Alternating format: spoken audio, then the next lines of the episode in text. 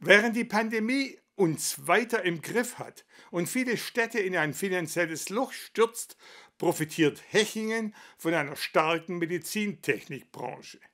Der Zollernstadt geht es insgesamt gut und was konkret in Hechingen im letzten Jahr alles gelaufen ist, darüber haben wir mit Bürgermeister Philipp Hahn gesprochen. Auch in Hechingen begann das Jahr 2021 mit einem Lockdown. Wachgerüttet wurde die Stadt nur kurz im März, und zwar durch ein Erdbeben der Stärke 3,7. Doch vieles, wie die Gastronomie, musste im langen Winterschlaf bleiben. Also den Gastronomiebetrieben ging es ähm, im, am Anfang des Jahres bei dem Lockdown nicht gut. Es haben natürlich keine Veranstaltungen stattgefunden, keine Feiern haben stattgefunden in der Gastronomie. Und ähm, da war jetzt die zweite Jahreshälfte schon notwendig, das aufzuholen, wobei es den Gastronomiebetrieben jetzt auch wieder schwer gemacht wird durch die neuerlichen Beschränkungen. Erst 3G, dann 2G, 2G Plus.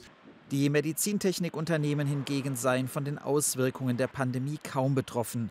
Das hat die Kasse der Stadt dann klingeln lassen. Die Entwicklung der Gewerbesteuer sei sehr positiv und das Volumen liege ca. 10 Millionen Euro über dem veranschlagten Betrag. Die Unternehmen aus dieser Branche würden die nächsten Jahre auch hunderte Arbeitskräfte suchen. Das lässt die Stadt wachsen. Und für diese vielen Arbeitskräfte, die gesucht werden, die wir auch nach Hechingen holen wollen, ähm, schaffen wir entsprechende Bauplätze in Neubaugebieten, in Hechingen-Sickingen geht es nächstes Jahr los. Hechingen-Stein wird bereits gebaut. In Mittelwies, Bechtoldsweiler wird äh, derzeit die Erschließungsarbeiten gemacht. Also wir sorgen dafür, dass für diese zahlreichen Arbeitsplätze auch Wohnraum zur Verfügung steht. Auch für eine gute Anbindung ist gesorgt. Der große Kreisverkehr an der B27 wurde im November freigegeben. Er hat über 1,5 Millionen Euro gekostet und schließt das Wohngebiet Kilberg sowie das Gewerbegebiet Nasswasen an die wichtigen Bundesstraßen an. Während die Stadtteile verbunden und ausgebaut werden, geht es auch in der altbekannten Innenstadt sichtlich voran. So konnte Bürgermeister Hahn im März 2021 den neu sanierten Obertorplatz einweihen. Das Besondere in diesem Platz ist, dass er eine sensationelle Aufenthaltsqualität für junge Menschen, für ältere Menschen und für mittelalte Menschen bietet. Es gibt dort ein Café, aber es gibt natürlich ganz tolle Wasserspiele, es gibt Sitzbänke, es gibt mehr Generationen Fitnessgeräte.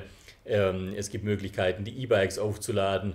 Der Platz ist ganz zentral, er bietet Grün und ähm, Sommers wie Winter auch eine schöne Beleuchtung. Man möchte einfach, wenn man dort ist, möchte man gar nicht mehr arbeiten gehen ins Rathaus, sondern am liebsten dort sitzen bleiben und ähm, den ähm, Tag verbringen. Neben dem neu sanierten Obertorplatz gibt es jetzt auch neue Parkmöglichkeiten. Kurz vor Weihnachten konnte die Tiefgarage Stadthalle Museum an die Öffentlichkeit gegeben werden.